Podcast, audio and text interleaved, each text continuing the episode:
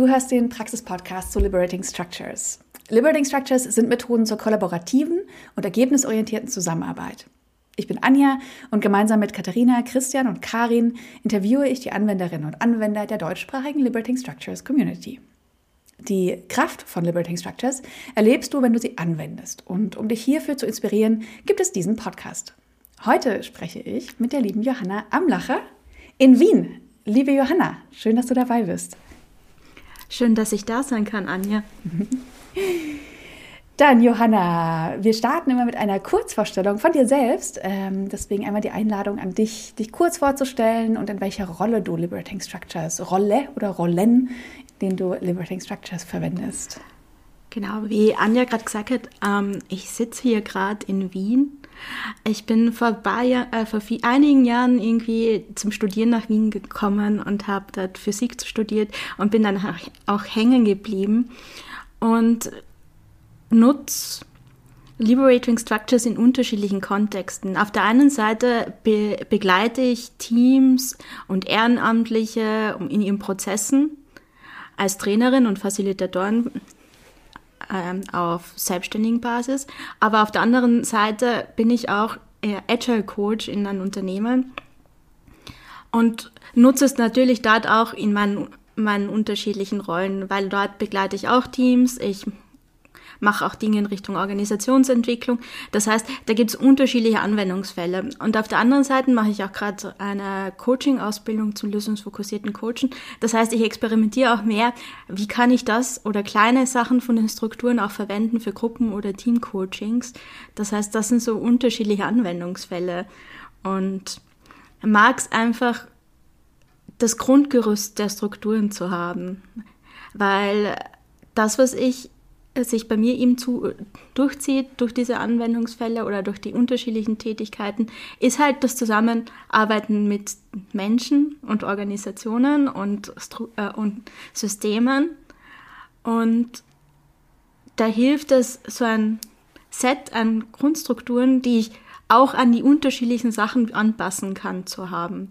Also ich sehe da ein bisschen die Strukturen, man kann sich ein bisschen vorstellen wie ich habe sowas wie ein Grundgerüst, so ein Knochen.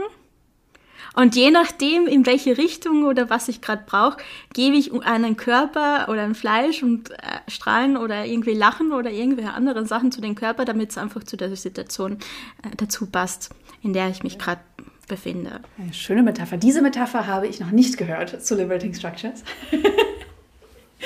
Sag mal, du hast so viele verschiedene Arten, Liberating Structures anzuwenden.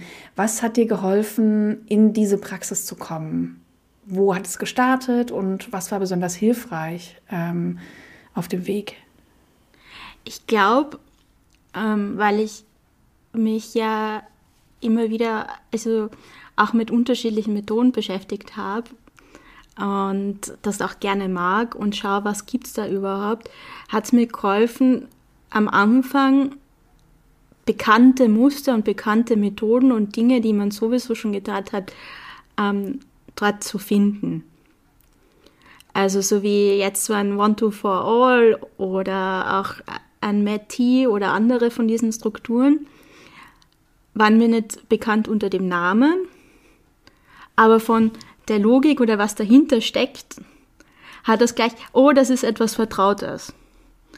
Und, und das Vertraute hat auf der einen Seite dazu geführt, irgendwie auch sich zu sagen, okay, wenn da jetzt schon diese Sammlung ist und da, das scheint sehr gut zu kuratieren und das hat schon in einen oder anderen ähm, Sachen gepasst, dann kann ich ja mal schauen, wie das mit den anderen Sachen ausschaut.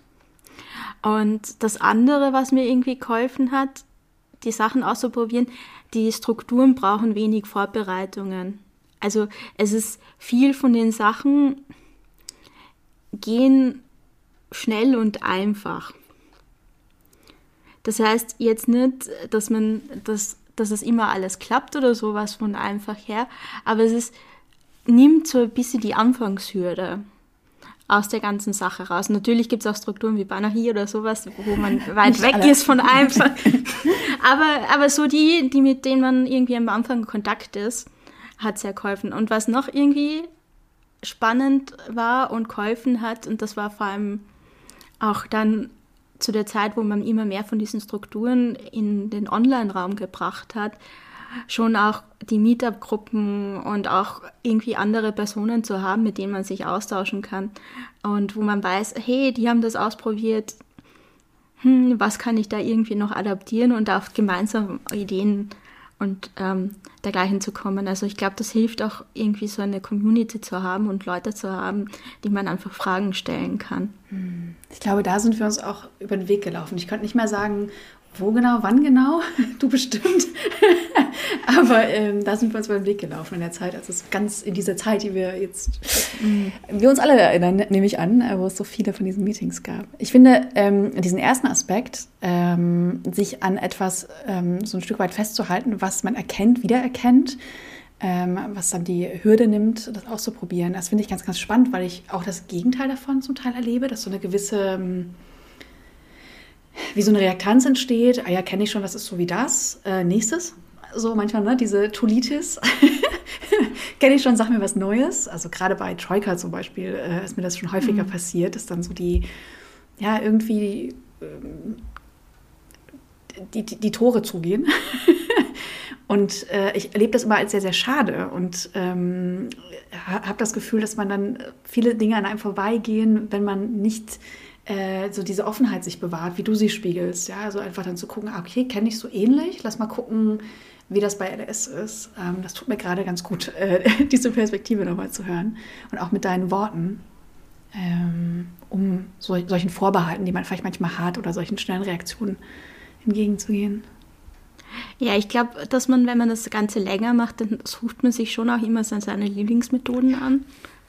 Das ist, ich glaube, das ist eine sehr natürliche Sache, weil ähm, ich finde auch, wenn man, also zumindest ist das bei mir so und ich glaube auch bei anderen äh, Facilitatoren, um etwas gut nicht nur von der Haltung machen zu können her, muss ich auch irgendwie hinter der Methode stehen. Und ich würde zum Beispiel keine Methoden anwenden, wo ich mich als Person unwohl fühlen würde, wenn ich Teil der Teilnehmer und der Teilnehmerinnen wäre. Mhm. Und da ist es, finde ich, schon spannend, irgendwie gerade auch, wenn man sich diese Offenheit bewahrt, irgendwie diese Meetups oder andere Sachen zu nutzen, weil man sonst sehr selten wieder in die andere Rolle reinschauen kann.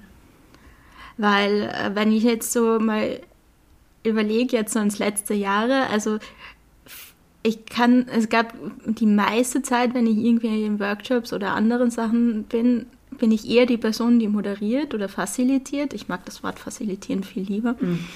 ähm, weil es ja ein ganzer Prozess ist, als die Person, die als Teilnehmerin drin sitzt. Und ich glaube, dass das auch nochmal so ein ist, wenn man da die Perspektive hin und wieder wechseln kann und das nochmal von einer anderen Seite, dann hilft das auch nochmal ein bisschen Offenheit zu sagen. Mhm. Und zu, auch zu sehen, ich glaube, dieselbe Methode kann unglaublich unterschiedlich wirken bei unterschiedlichen Leuten. Das, das Fleisch, was du dran gepackt hast, kann ja auch in jedem Workshop anders sein, äh, wie du es Genau, und das kann einmal, es kann einmal glitzern und das sind Fischschuppen und das kann einmal einfach nur ein knarziger Stamm sein. Also das schön. Je nachdem, je nachdem, was die Gruppe braucht und was halt der Kontext äh, ähm, verlangt oder was es in diesem Kontext braucht. Und ich glaube, das ist gut, diese Wahlfreiheit an unterschiedlichen Methoden zu haben. Mhm. Ich erlebe das auch, also dieses Phänomen, dass man nicht mehr so häufig als Teilnehmerin drin sitzt, ähm, erlebe ich auch. Und gleichzeitig liebe ich das, ähm, als Teilnehmerin drin zu sitzen. Ähm, weil ich würde mich fast festlegen, dass das einer der so Top 3 meiner Lerneffekte war. Strukturen, äh, facilitiert von unterschiedlichen Personen zu erleben und manchmal auch ein Stück weit auszuhalten, dass ich es anders machen würde, hm. um dann festzustellen, ach guck mal, geht ja auch. äh, manchmal, also ich, ich erlebe das ja selber, ne? ich habe ja denselben Effekt, dass ich manchmal denke so, nee. Ähm, und gleichzeitig ist das eine riesen Lernkurve. Und du hast mir einen, eine Überleitung geschaffen gerade, die ich ja ganz fabelhaft finde. ähm, nehm, ähm, nämlich Strukturen äh, von verschiedenen Personen äh, zu erleben. Und wir haben jetzt das erste Mal eine Struktur doppelt im Podcast demnächst. Ähm, die du nämlich mitgebracht hast. Und das ist ein, das soll so, das ist ein Feature dieses Podcasts, dass wir Strukturen auch doppelt drin haben werden, weil genau das, das sehe ich exakt so wie du, das ist so wertvoll, ähm, von verschiedenen Anwendenden zu hören, wie sie diese Struktur anwenden, wie sie die verstehen, ähm, was deren Praxis damit ist. Deswegen, liebe Johanna, welche Struktur hast du mitgebracht und warum eigentlich? Ich fange mit dem Wozu oder Warum eigentlich an. Ähm, ich habe sie mitgebracht, weil ich es äh, eine Struktur ist, die man, glaube ich, leicht in die eigene Praxis mit reinziehen kann und von der ich relativ wenig bis jetzt gehört habe. Jetzt ist es voll spannend, dann zu hören, dass ich die zweite Person ist. Es, also, es ist ein schöner Zufall. Und zwar würde ich gerne über X by N Writing ähm, mit dir reden. Mhm, sehr schön. Sehr schön. Das ist ähm, für alle, die jetzt auf die, das Buch aufschlagen oder äh, auf die Websites schauen. XPN Writing ist keine Struktur in den Original 33. Das vielleicht schon mal vorweg. Wir verlinken, was wir dazu haben. Ähm, das ist eine Struktur in Entwicklung, aber dazu erzählst du bestimmt gleich noch ganz viel. Aber für alle, die jetzt sofort äh, schon hektisch anfangen zu suchen, was habe ich noch nie im Buch nicht gelesen. Ähm, das ist eine Struktur in Entwicklung und ähm, die ist nicht Teil dieser Original 33 sozusagen. Ist aber einer von denen, die, glaube ich, äh, wenn es eine zweite Auflage von den nächsten 33 gibt, definitiv drin sein sollte. Ähm, magst du mal kurz so einen Abriss geben, wie XBN Writing funktioniert, ähm, was du dafür wichtig findest zu erzählen?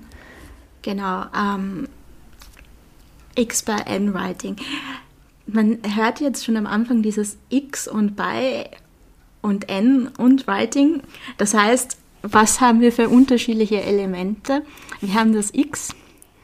X ist in diesem Fall ein Satzanfang oder eine Fragestellung, die wir ähm, den Personen, den Teilnehmerinnen äh, oder Teilgebenden ähm, mitgeben.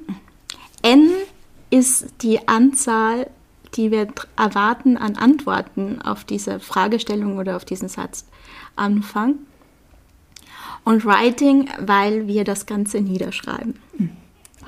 Das, das, also das Ganze kann man sich quasi, wenn man sich vorstellt oder sowas, möglicherweise irgendwie wir, manche Leute können sich möglicherweise vorstellen wie eine Tabelle, wo ich sage, hey, ich, ich mir als Facilitatorin oder irgendwie so im Vorhinein, was wäre eine sinnvolle Anzahl an Fragen, die ich an die Personengruppe habe? Mhm. Und dann stelle ich quasi in der Spalte A, wäre quasi ähm, meine erste Frage. Und dann haben sie für die Spalten B bis D oder E sind dann ähm, die Antworten, die ich drauf haben kann. Lass uns mal Zahlen nennen. Was ist denn die häufigste ähm, X bei N-Zahl, die du so, oder eine typische vielleicht eher, äh, X bei N-Zahl, die du verwendest? Lustigerweise ist es bei mir eine X bei X-Zahl dann, weil ähm, ich sehr häufig zu 4, 4 mal 4 tendiere. Ah, okay.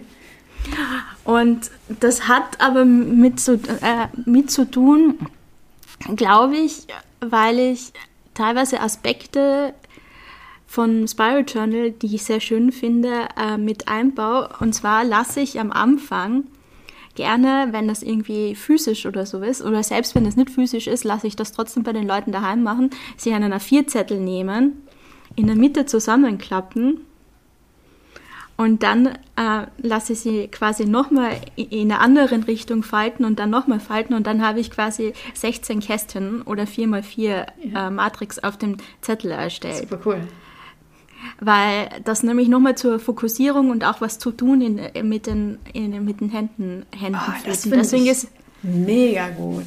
Werde ich sofort deswegen, deswegen ist es bei mir gerne 4 äh, vier mal 4, weil es eine sehr leicht faltbare Zahl ist. ähm, das andere ist, ich neige dazu oder sage, es ist immer mehr Antworten durch Fragen, die ich stelle. Mhm. Ist, also so 3 mal 5 ist auch so eine, also 3 bei 5 ist auch eine gute Anzahl. Ähm, oder vielleicht eher mehr als 5 oder 6 Antworten habe ich, glaube ich, nun, habe ich, glaube ich, noch nie, weil dann wird es wieder zu viel. Weil diese Anzahl der Antworten erinnern mich irgendwie auch aus einem lösungsfokussierten Coaching. Fragt man sehr gerne, wenn man eine Frage stellt, hm. nochmal zusätzlich und die erste Antwort kommt, und was noch? Ah, okay. Ähm, das ist quasi um den an, um zuerst das, als erstes kommen ja diese Gedanken, die am weitesten vorne sind in dein Gehirn oder einfach sehr präsent sind. Und die, für jedes was noch wird es ein bisschen tiefer und die Leute müssen mehr länger überlegen. Mhm. Und dann irgendwann haben sie nichts mehr. Und meiner Meinung nach ist das beim X bei N Writing ist eigentlich jedes von diesen Ns Anzahl an Antworten wieder eine im Kopf und was noch Frage. Mm. Ich gehe, in, ich gehe intuitiv davon aus, wenn ich jetzt sage, ja, es ist, äh, Sie können fünf Antworten drauf geben, dass, diese, dass Sie fünf Antworten drauf haben. Und ich glaube, das soll jetzt eine gute Zahl sein, die schaffbar ist und passend zur Frage, aber auch nicht so überfordernd, wenn irgendwie den Leuten gar nichts dazu einfällt. Mhm. Wie nutzt du die Zeit ähm, beim XPN-Writing? Also ich bin da sehr strikt getaktet und ich gebe ich geb pro Frage zwei Minuten Zeit. Zwei Minuten, okay. Genau, ähm, weil das für mich diese Timebox auch wieder was ermöglicht. Auf der einen Seite ist konzentriert und einfach sagen, ja, ich schreibe weil jede Antwort ist ja legitim, die da steht. Mhm. Also ich sage auch den Leuten davor, dass diese Antworten, die da stehen, sind für sie persönlich, außer ich sind irgendwelche Übungen, wo wir es weiter verwenden, aber das gebe ich mhm. ihnen auch im Vorhinein mit in der Anmoderation, dass da auch die Transparenz da ist, was damit passiert. Das heißt, ich, ich will sie ja in einen Prozess des einfach Denkens und Schreibens reinversetzen. Mhm. Und da hilft es, so eine zeitliche Limitierung zu haben. Ja, und auch ein gewisser äh, Druck, der dann entsteht. Ne? Also genau. fünf Antworten in zwei Minuten, dich los. Mhm. Äh, vielleicht nochmal von der anderen Richtung, ein bisschen andere Flughöhe. In was für einem Kontext, wie, wofür verwendest du ein XPN-Writing? Also ich, das mag ich nämlich auch an dieser Struktur für sehr unterschiedliche Dinge. Mhm. Wenn ich es jetzt aus dem Trainingskontext oder sowas äh, verwende, zum Beispiel am, zu Beginn, um Erwartungsklärung zu machen. Also zum das wäre so ein typisches X bei N zum, äh, eher oder am Beginn eines Workshops oder Beginn eines Trainings, wo ich dann die erste Frage in Richtung geht, äh, woran erkennst du, dass unsere Zusammenarbeit gut funktioniert hast, welche Fragen würdest du, magst du für die, wirst du am Ende des Workshops für dich beantwortet haben oder irgendwelche andere Sachen oder was kannst du dazu beitragen, damit es ein guter Workshop wird. Das heißt, das ist für mich eher so was Einleitendes. Mhm. Ähm, oder im Sinne von Einleitung, aber auch irgendwie Dinge, wo es thematisch auch einleitend sein kann, wie wenn ich weiß, es wird Thema XY oder sowas besprochen, sondern auch die Frage, was sind die ersten fünf Dinge zum Beispiel, die dir zum Thema 1 oder Thema 2 oder Thema 3 oder 4 einfallen? Genau, also man kann ja, wenn es um Produkte geht oder so, neues Feature soll entwickelt werden. Mhm. Ähm, ich, ich schüttel mir gerade ein, ein, Beispiel aus dem Ärmel, aber ne, man, man ähm, arbeitet an einem Produkt gemeinsam, da soll es was Neues geben und jede Person, die in so ein Meeting kommt, hat ja schon Dinge im Kopf und äh, da könnte man eben genauso einleitend fragen, wenn es um dieses Feature geht. Äh, welche Erfahrung hast du damit schon woanders gemacht? Was wäre für uns wichtig so in so eine Richtung, ne? Genau, oder genau, weil dann, ähm, das finde ich auch sehr schön, weil die Leute dann auch die Zeit haben, über diese Fragen zu diskutieren und das X bei N am Ende ja auch die Möglichkeit gibt, nochmal drauf zu schauen, was sind meine gesamten Antworten, möglicherweise auch einzuringeln, was sind so meine wichtigsten Punkte und das auch gleich mit einer anderen Person mal verbal mhm. auszutauschen. Das ist ein guter Startpunkt für viele Sachen, um viele Dinge zu analysieren. Ähm, das andere ist, was ein guter Startpunkt ist von der Methode bei den Liberating Structures, ist für, hat sich bei mir erwiesen, ist auch häufig ein guter Endpunkt oder ein Transfer, weil ähm, man kann sie auch gut am Ende stellen mit den unterschiedlichen Fragen und dann habe ich halt aufbauende Fragen zu, ähm, was werde ich nach diesem Workshop anders machen oder was habe ich daraus gelernt oder irgendwelche Learnings oder irgendwelche anderen Sachen. Also die, wenn ich dann die Fragen eher in Richtung Transfer stelle, kann ich das auch sehr gut am Ende benutzen. Und dann mhm. auch nochmal zusätzlich mit einer anderen Person reden, weil dann ist der Transfer nochmal verankert oder man kann dann auch nochmal drüber reden, was sind jetzt To-Dos und man kann sich irgendwie auch unterstützen, was wollt ihr in den nächsten Schritte und sowas machen. Mhm. Also das sind so ist das andere. Und dann gibt es ja noch die Mitte. Ähm, ich finde, es gibt ja unterschiedliche Methoden, ähm, wie zum Beispiel diese Walt Disney-Methode oder Hüte-Methode, wo man unterschiedliche Perspektiven einnimmt. Und auch wenn man jetzt Produktentwicklung hat ähm, äh, oder dergleichen hat, hat man ja, arbeitet man ja auch gerne mit Proto-Personas. Da finde ich X bei N-Writing auch schön, weil jede Frage kann zum Beispiel eine andere Perspektive sein. Also wenn man irgendwie sagt, ähm, was würde dann Kundengruppe so und so dazu sagen oder welche, welche Probleme würden von Kundengruppe A gelöst äh, dadurch gelöst werden, welche von B, welche von C und welche von D, hm. kann ich sehr schnell unterschiedliche Perspektiven und auch unterschiedlichen Nutzen und Auswirkungen sichtbar machen. Also auch eine andere Frage ist nicht äh, für mich zum Beispiel, äh, wie würde sich unsere, also auch so zum Beispiel um Testen, Ideen zu testen, äh, dass sich irgendwelche Ideen generiert werden, sind zum Beispiel äh, durch unterschiedliche Methoden wie auch durch 2510 oder so. Ähm, und dann schau, okay, das ist jetzt unsere Idee. Und ich dann quasi als erstes so aufbaue und frage, wie wirkt sich diese Idee auf dich aus, wie wirkt sich wieder auf das ganze Team aus, wie wirkt sich das für äh, äh, Kundinnen oder Kunden oder Userinnen oder User aus, wie wirkt sich das für die vierte Gruppe oder so aus.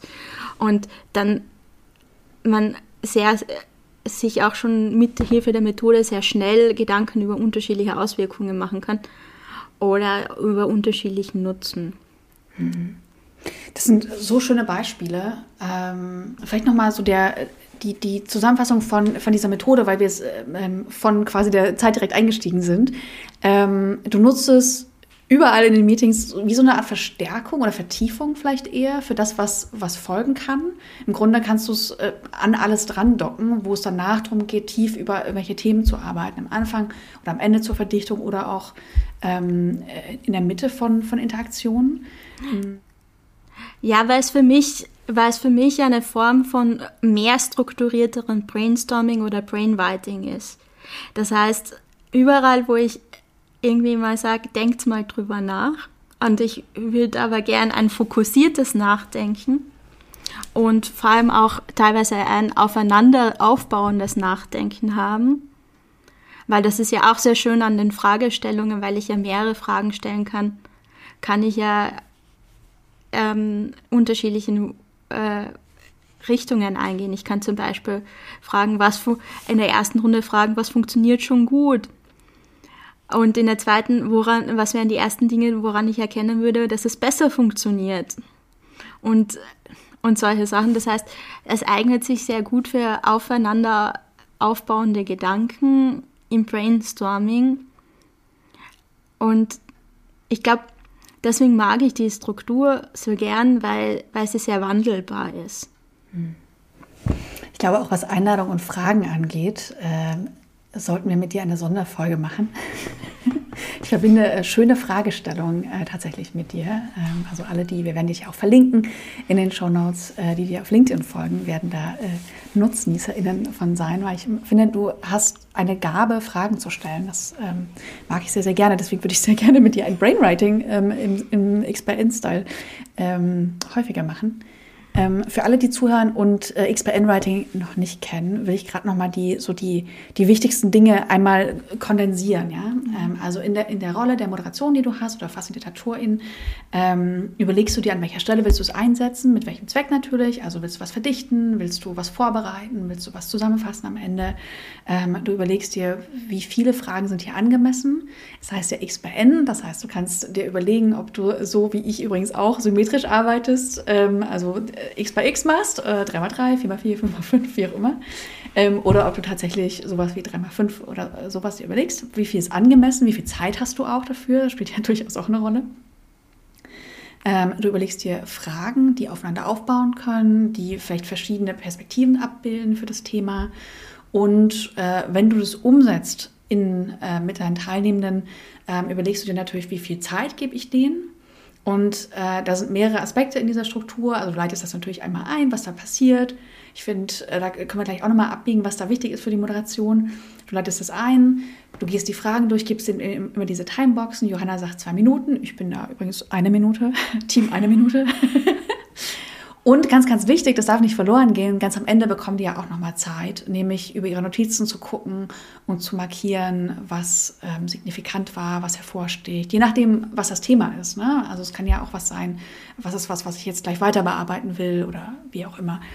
Ähm, genau, das ist so der Ablauf, den wir gerade durchgegangen sind. Die Moderation, Johanna, lass uns da nochmal einsteigen. Was, was ist in deiner Erfahrung wichtig für die Moderation in Gruppen von sowas? Ähm, ich glaube, es ist gut, also für mich ist es immer gut, irgendwie klar zu sagen, was, was ist überhaupt das Ziel, hm. was passiert mit den Sachen, die dort passieren. Das ist, habe ich eh kurz vorher erwähnt, das ist etwas, was auf jeden Fall meiner Meinung nach in die Anmoderation sein. Ist das jetzt nur was für einen selber oder ist das was hm. für anderen? Und dann hilft mir es persönlich, gerade wenn ich das jetzt mit den Falten mache oder sowas, das direkt irgendwie vorzuzeigen oder wenn ich ein Miro-Board habe, das auch gleich mit zu visualisieren. Also ich bin ein dank ein paar ehemaligen Kollegen, die sehr viel mit Barrierearmut und Webbarrierefreiheit und sowas zu tun hatten und auch im Online-Kontext, ähm, eine große Freundin von mindestens zwei Sinnes, Sinneswahrnehmungen anzusprechen mit meiner Anmoderation. Hm. Das heißt, verbal zu erklären, was ich tue, aber gleichzeitig möglicherweise die wichtigsten Schritte auch irgendwo verschriftlich zu haben. Das finde ich schön und das funktioniert für mich besser und ähm, erstens, ähm, weil ich möglicherweise, selbst wenn ich ganz viel drüber nachdenke, welche Fragen stelle oder irgendwelche anderen Sachen, dass irgendwann im Tun oder sowas dann doch Hektik oder andere Sachen passieren, äh, nochmal was zum Anhalten habe. Und für die anderen Personen funktioniert das auch besser. Hm, tatsächlich erlebe ich das auch in Workshops, dass, äh, also im, im, physischen Raum, dass man automatisch guckt ähm, als Teilnehmerin, wo, wo kann ich das nochmal nachlesen? Weil manchmal sind die ja auch nicht nur drei Worte, die Einladung, ähm, tatsächlich, ja, stimmt, das ist ein super Tipp. Ähm, Finde ich da auch wichtig, das genau, zu zeigen. Genau, hm. da gebe ich es irgendwie auf große Post-its oder sowas und hänge sie vorne rauf und hängt möglicherweise die Frage, die davor war, wieder ab. Ähm, Gerade auch, wenn, weil manche Leute äh, fangen ja an, den, ähm, die Fragestellung oder den Satzanfang für sich selbst aufzuschreiben. Und das, kostet, das kann hilfreich sein muss das aber nicht oder es kann dann halt auch wieder Zeit brauchen, je nachdem wie lang oder kurz diese Frage ist. Und da finde ich es gut, das auch irgendwo nochmal schriftlich zu haben. Also im Miro-Boards oder sowas habe ich immer angewohnt, halt direkt diese Raster mit Post-its direkt vorzumachen. Mhm. Dass die Leute halt sehen, okay, das sind jetzt diese fünf, fünf Antworten.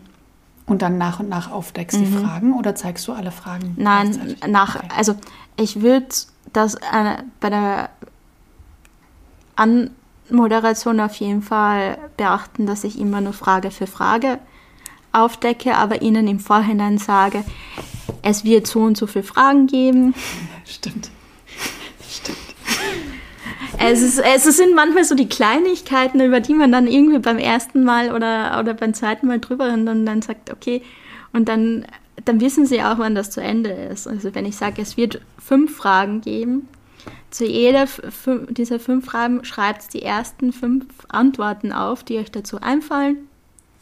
Mhm. Nummeriert sie durch oder nicht, oder gibt sie in den Kasten oder je nachdem, was für andere Rahmenbedingungen bin.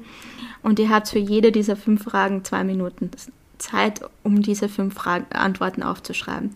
Wenn euch nicht fünf einfallen, ist das auch kein Problem. Versucht es aber trotzdem noch drüber nachzudenken, dass es fünf werden können. Und dann gebe ich euch ein akustisches Zeichen und dann werde ich die nächste Frage stellen.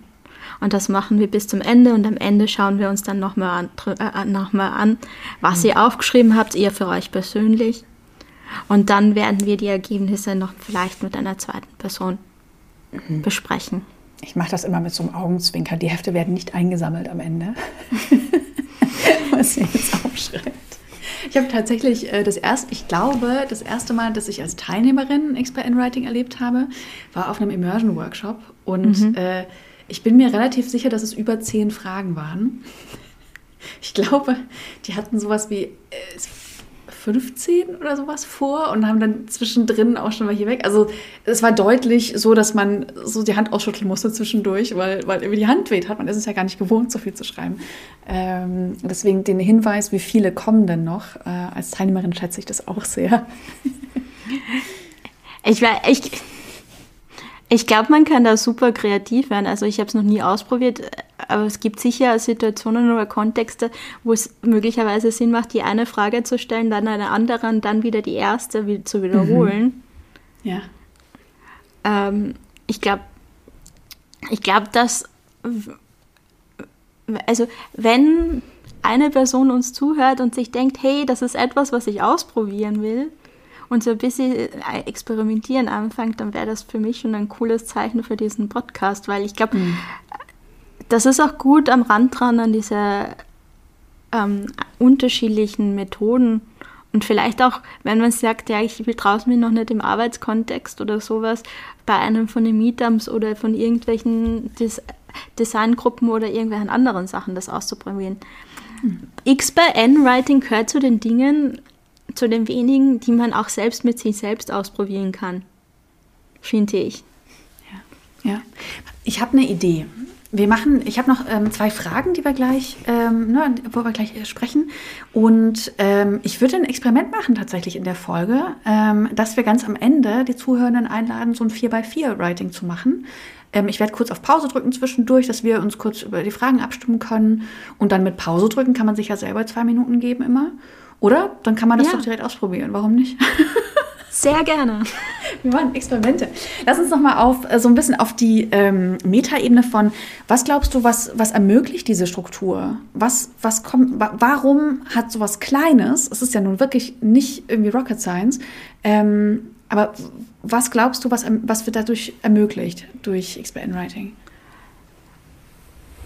Ich glaube, fokussiertes Nachdenken und sich Zeit dafür zu nehmen, aber trotzdem durch die Zeitknappheit nicht zu ausschweifend zu werden. Ich habe auch das Gefühl, dass es wie so eine durch die Verdichtung zu qualitativ tieferen ähm, Gesprächen, worum auch immer es geht in, dem, in der jeweiligen Interaktion, ähm, dazu führt. Ich glaube auch, dass die, dieses leichte Stressfaktor von fünf Antworten schreiben in zwei Minuten, oder bei mir in einer Minute, ähm, dass das schon dazu führt, dass man dieses, dieses innere ähm, Richten darüber, wie klug das jetzt ist, was ich aufschreibe, so ein Stück an Seite packt und dadurch wirklich einfach rausfließen lässt ähm, was an Gedanken dazu kommen. Da können ja wirklich Sachen dabei sein, die man sonst nicht sofort im Gespräch präsent gehabt hätte. Ja, total. Wie reagieren die Menschen auf diese Liberating Structure? Ich glaube, das ist eine sehr klingt jetzt anschlussfähig. Äh, mir fällt gerade kein, mir fällt gerade kein äh, anderes Wort an Struktur ist, ähm, weil möglicherweise Leute Brainwriting gewohnt sind und weil sie Brainstorming und andere mhm. solche Dinge gewohnt sind, ist es, glaube ich, eine, auch für die Personen eine Einsteigerinnen freundliche äh, Struktur. Mhm. Und gerade in dem Kontext, also ich habe viel mit Entwicklern und Entwicklerinnen und eher analytischen Personen auch zu tun. Ähm, die schätzen diese Struktur sehr. Ja. Ich glaube, es kommt Menschen entgegen, die gerne kurz nachdenken, bevor sie in den Austausch ähm, gehen müssen, in Anführungszeichen. Ähm, und ich glaube, auf der anderen Seite kann es für Menschen sehr ungewohnt sein, die ähm, eben gewohnt sind, dass man sofort losredet und so schnell wie möglich alle Punkte erzählt und äh, ein Gespräch mhm. dominiert. Ähm, das kann schon auch manchmal ein bisschen knirschen mit der Erwartungshaltung äh, von Teilnehmenden. Auch das, je nachdem, mit wem man da spricht, lohnt es sich vielleicht in der Rahmung nochmal ähm, anzusprechen. So, das, das soll so. Ja, also, ich glaube. Warum ist das wichtig? Ja? Genau, und ich glaube, ähm, da hilft es auch für beide Gruppen zu sagen, was passiert danach damit. Weil auch Stimmt, wenn ich ja. quasi eine Person bin, die möglicherweise gern alles gleich sagen will oder so, wenn ich weiß, ich habe danach die Möglichkeit dazu, mhm. tue ich mir einfacher damit. Also ja. Proze Prozess transparent oder Nachvollziehbarkeit hilft auf der einen Seite in der Rolle mir als Facilitatorin, aber auch den Teilnehmerinnen, weil dann kann man das gemeinsam entstehen lassen. Hm. Ich habe noch eine Sache, die äh, eine Kollegin von mir sehr, sehr wichtig ist, ähm, was sie immer aus einer Teilnehmerinnen-Sicht so, so sieht ähm, und sehr stark vertritt, nämlich, dass es bitte ruhig ist beim Schreiben. Also, dass man mhm. wirklich darauf achtet, dass, ähm, wenn ich was aufschreibe in diesen zwei Minuten oder fünf mal zwei Minuten, dass eben nicht schon ein Austausch stattfindet, ähm, weil dann wird es ein bisschen, dann, dann geht alles durcheinander. Ne? Dann äh, versucht, denkt man, oh, da verpasse ich schon was, kann sich vielleicht nicht so gut konzentrieren. Ähm, das wäre vielleicht nochmal ein Punkt, der, glaube ich, ähm, wichtig sein ja. könnte. Ja, total. Da bin ich voll der Meinung. Also ich, also es gibt sicher andere Strukturen, wo ich irgendwie beim Nachdenken möglicherweise auch Musik laufen würde. Die, die so kurze Nachdenkzeiten haben, da würde ich persönlich die Musik eher als störend empfinden. Mhm. Und da geht es wirklich um die, um die Frage und die Ruhe zu haben im Raum, um nachdenken zu können und eben solche Sachen mit nebenbei noch mit anderen reden. Ja. Da hilft auch ein bisschen wahrscheinlich deine eine Minute, weil eine, besser als die zwei Minuten, weil wer fünf Antworten in einer Minute aufschreiben kann und noch mit einer anderen Person reden kann. Beste Teilnehmerin, beste Teilnehmer. gewonnen. Hat das XPN-Writing gewonnen. Was ja. ist sonst noch wichtig, Johanna? Welche Tipps hast du noch? Ähm, was würdest du als Inspiration mitgeben? Die berühmte und sonst Frage. Was ist dir noch wichtig mitzugeben? Mir ist es wichtig, es einfach mitzugeben, probiert es aus. Und wenn es mal nicht klappt, dann ist es auch voll okay. Also schaut, was gut für euch funktioniert und worauf ihr da aufbauen wollt. Und wenn ihr es ausprobieren und bis jetzt gezögert habt, irgendwie was auszuprobieren, dann ist das sicher eine gute Möglichkeit, einen kleinen ersten einfachen Schritt zu machen in Richtung Liberating Structures. Ah, super schön. Dann äh, werde ich jetzt einen Kunstgriff machen und ähm, den äh, Zuhörenden schon mal mitgeben, dass wir uns kurz abstimmen. Ich mache eine kleine Pause im Podcast.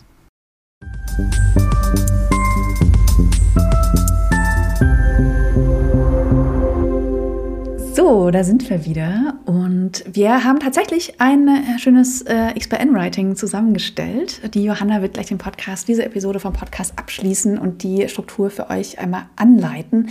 Aber erstmal vielleicht das offizielle Ende vorweggenommen, damit ihr euch komplett konzentrieren könnt ähm, auf die Struktur gleich. Liebe Johanna, ich freue mich so sehr, dass du dabei warst. Ich freue mich auf ganz viele weitere Folgen mit dir, weil ich glaube, da ist noch jede Menge, was wir zu bequatschen haben. Und damit übergebe ich an dich für einmal die Moderation von einem XBN-Writing für diese Podcast-Episode, für alle, die zugehört haben. Und danke, Anja, für das schöne Gespräch. Ähm, wie Anja jetzt schon angedeutet haben, wenn ihr jetzt Lust habt, was auszuprobieren, würden wir euch vorschlagen, einfach ein Blatt Papier zu euch zu holen und äh, einen Stift. Und wir machen ein X-Writing. Ich werde euch vier Fragen stellen und zu den vier Fragen sollte ich vier Antworten überlegen. Nehmt einfach die ersten vier Antworten, die euch dazu einfallen und schreibt es dann auf. Also auf eurem Blatt Papier, einfach für zur Frage 1, Antwort 1, 2, 3 und 4 und dann über alle Fragen, vier Fragen hinweg. Jetzt das Ganze, dadurch, dass es jetzt ein Podcast ist und wir euch nicht einfach so zwei Minuten noch im Stille im Podcast äh, rumsitzen lassen wollen, wird das Ganze jetzt so funktionieren, dass wir euch bitten, auch einen Timer euch selber zu stellen. Das heißt, nehmt auch euer Handy oder eine andere Möglichkeit einfach her und stellt euch einen Timer für zwei Minuten. Um den Anfang dieses Timers irgendwie zu signalisieren, wann es irgendwie losgehen soll oder so, dann wird Anja dann später noch ein bisschen einen kleinen Musikjingle einspielen. Das heißt, Macht euch bereit, nehmt euren Stift und euer Papier. Timer steht. Dann können wir gleich starten mit der ersten Frage. Wozu hat dich diese Podcast-Episode inspiriert? Was möchtest du anderen weiter sagen? Wozu möchtest du X by N Writing einsetzen? Was hilft dir dabei, mit X by N Writing zu experimentieren?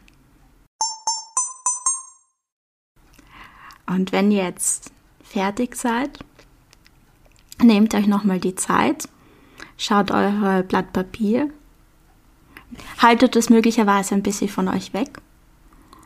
Und welche Wörter springen euch ins Gesicht und sind euch besonders wichtig? Ihr könnt sie gerne umringeln. Und wenn ihr wollt, auch gerne noch mit einer anderen Person drüber reden. Vielleicht gibt es auch noch jemanden anderen, der zufälligerweise diese Podcast-Folge gehört hat. Dann tauscht euch gerne zu dem Thema aus.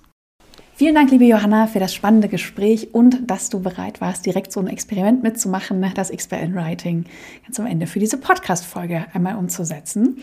Das war der Praxis-Podcast zu Liberating Structures. Alle zwei bis drei Wochen erscheint eine neue Folge.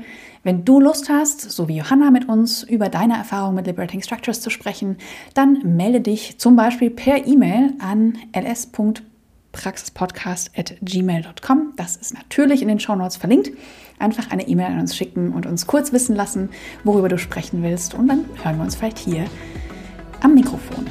Ihr findet unseren Podcast auf den üblichen Plattformen wie iTunes, Spotify oder in eurem Podcatcher eurer Wahl. Und dort freuen wir uns natürlich über euer Feedback. Lasst uns gerne Sternchen, Daumen hoch, Herzchen da und empfehlt uns weiter.